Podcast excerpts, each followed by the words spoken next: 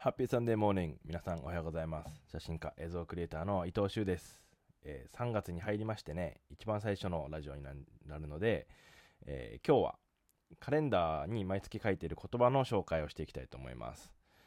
えー今月選んだ言葉。まあ、このカレンダーをね、簡単にちょっと説明すると、2023年に発売したカレンダーで、で、今年1年分のカレンダーをですね、あの、作ったんですけども、そこに書いている言葉を、あの、毎年、日本語で何かしらの文章を一一言ね、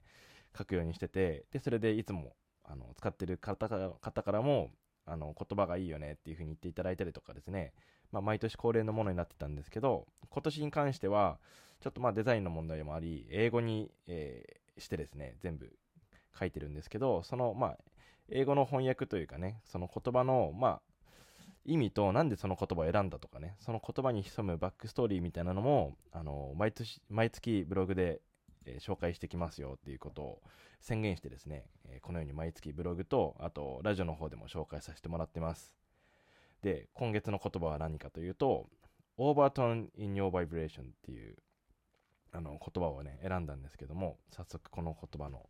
えーまあ意味というかね、なんでこの言葉にしたかっていうことを紹介していきたいと思います。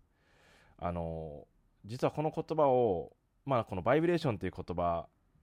今だとね、もしかしたら日本語でもバイブスとかって言うかもしれないけど、英語でなんか good vibes みたいな表現ってよく使うんですよ。まあネイティブ同士がね、なんかそれいいねみたいな感じで、その good vibes って使うんですけど、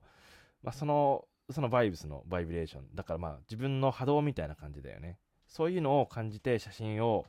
あの、撮るんだよっていうかね、そういう言葉をよく使う僕の写真家の師匠がいたんですよ。で、まあ彼の言葉でもあるし、写真集とか、あの、写真エッセイとかでもね、あの、よくその言葉が使われてて、まああとその英語の自分の海外に住んでた時の経験も合わさって、このバイブレーションっていう言葉、自分にはすごいしっくりくるんですけど、まあ要はどういうことかっていうと、まあ考えるんじゃない、感じるんだっていうことなんですよね。で、まあ、今月の言葉のオーバートーンってその倍音っていう意味なんだけど、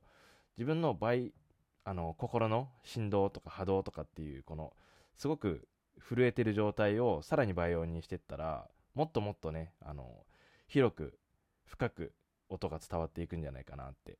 だからまあ自分が結局は、ワクワクした心でいることが自分の作品を作ることでもあるし、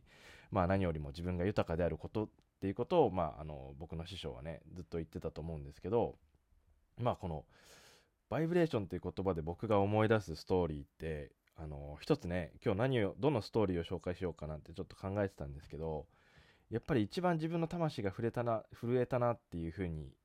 思い出せる瞬間ってうん何年前だ？今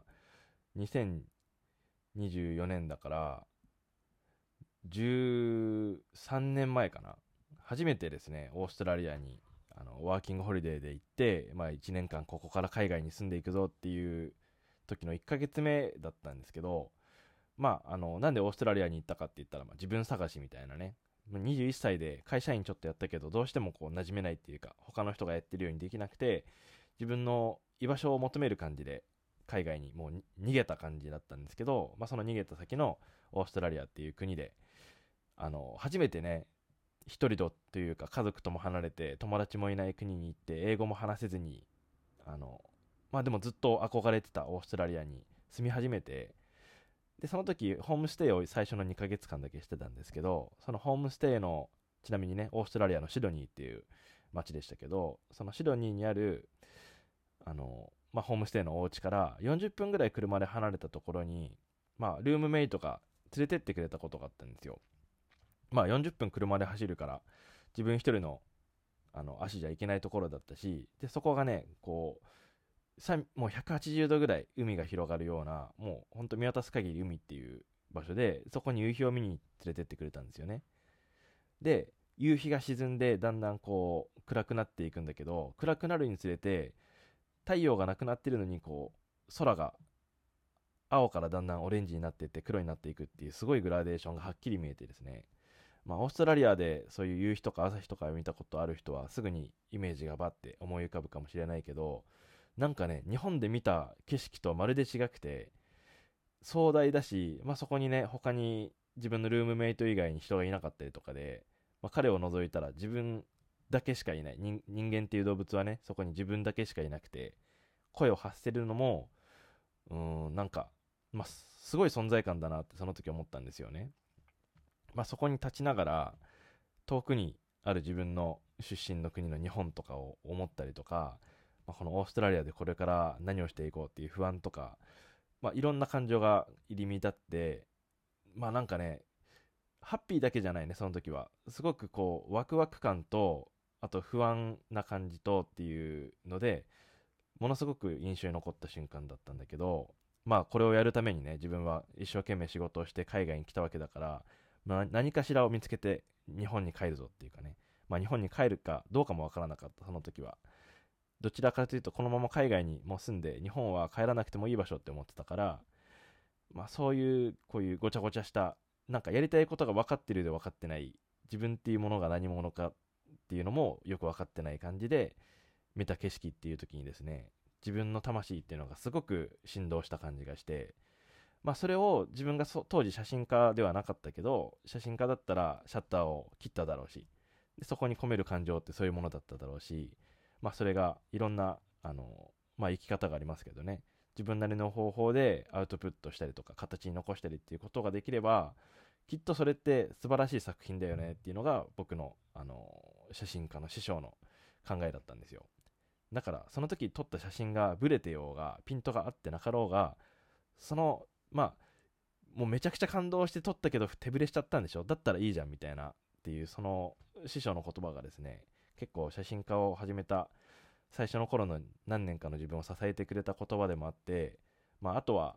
やっぱりこのワクワクしてるって感情がすごくなんか全ての根源っていうかなんで写真撮ってるかとかなんで映像を撮ってるかとかねなんで旅をしてるかとかっていうこの全部のなんでの先にあることがワクワクしたいからっていうのは僕の中であって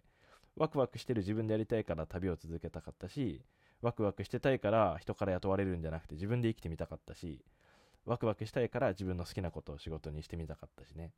まあ、そういうこともあって、まあ、こういうことをギュッと一言にまとめると自分の波動を、まあ、自分のバイブレーションを倍音にしろっていうこの言葉が思いついて、えー、でまあ3月ってこういろいろ学生さんが社会人になったりとかまあ社会人が何か変化する時じゃないかもしれないけどまあ公務員の方とかはね移動があったりとかまあ、学校が変わったりとかっていろいろあるじゃないですか。で、自分もこの、えっと、19歳かな ?19 歳から20歳になった年の、あのー、3月ってすごく、